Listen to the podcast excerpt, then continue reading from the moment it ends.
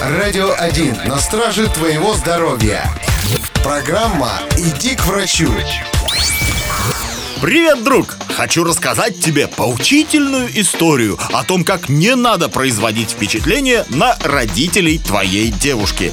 Один мой товарищ решил во время столь важного знакомства показать молодецкую удаль и наспор открыл бутылку зубами.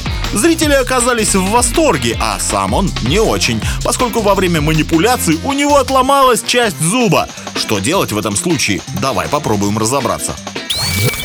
Подобные глупости довольно часто заканчиваются путевкой в кабинет стоматолога. И как бы ты ни хорохорился, если часть зуба отвалилась, оставить без внимания это не получится. В конце концов, зуб начнет крошиться, а ты пожалеешь, что упустил время и сразу не посетил специалиста. Нести с собой бережно сохраненный, отломанный кусок бесполезно. Все равно приклеить его обратно не получится. Но не переживай, если скол небольшой, то врач проведет художественную реставрацию с помощью композитного материала. Другое дело, если перелом произошел ниже уровня десны. В этом случае сперва потребуется обязательное удаление нерва, который может со временем воспалиться.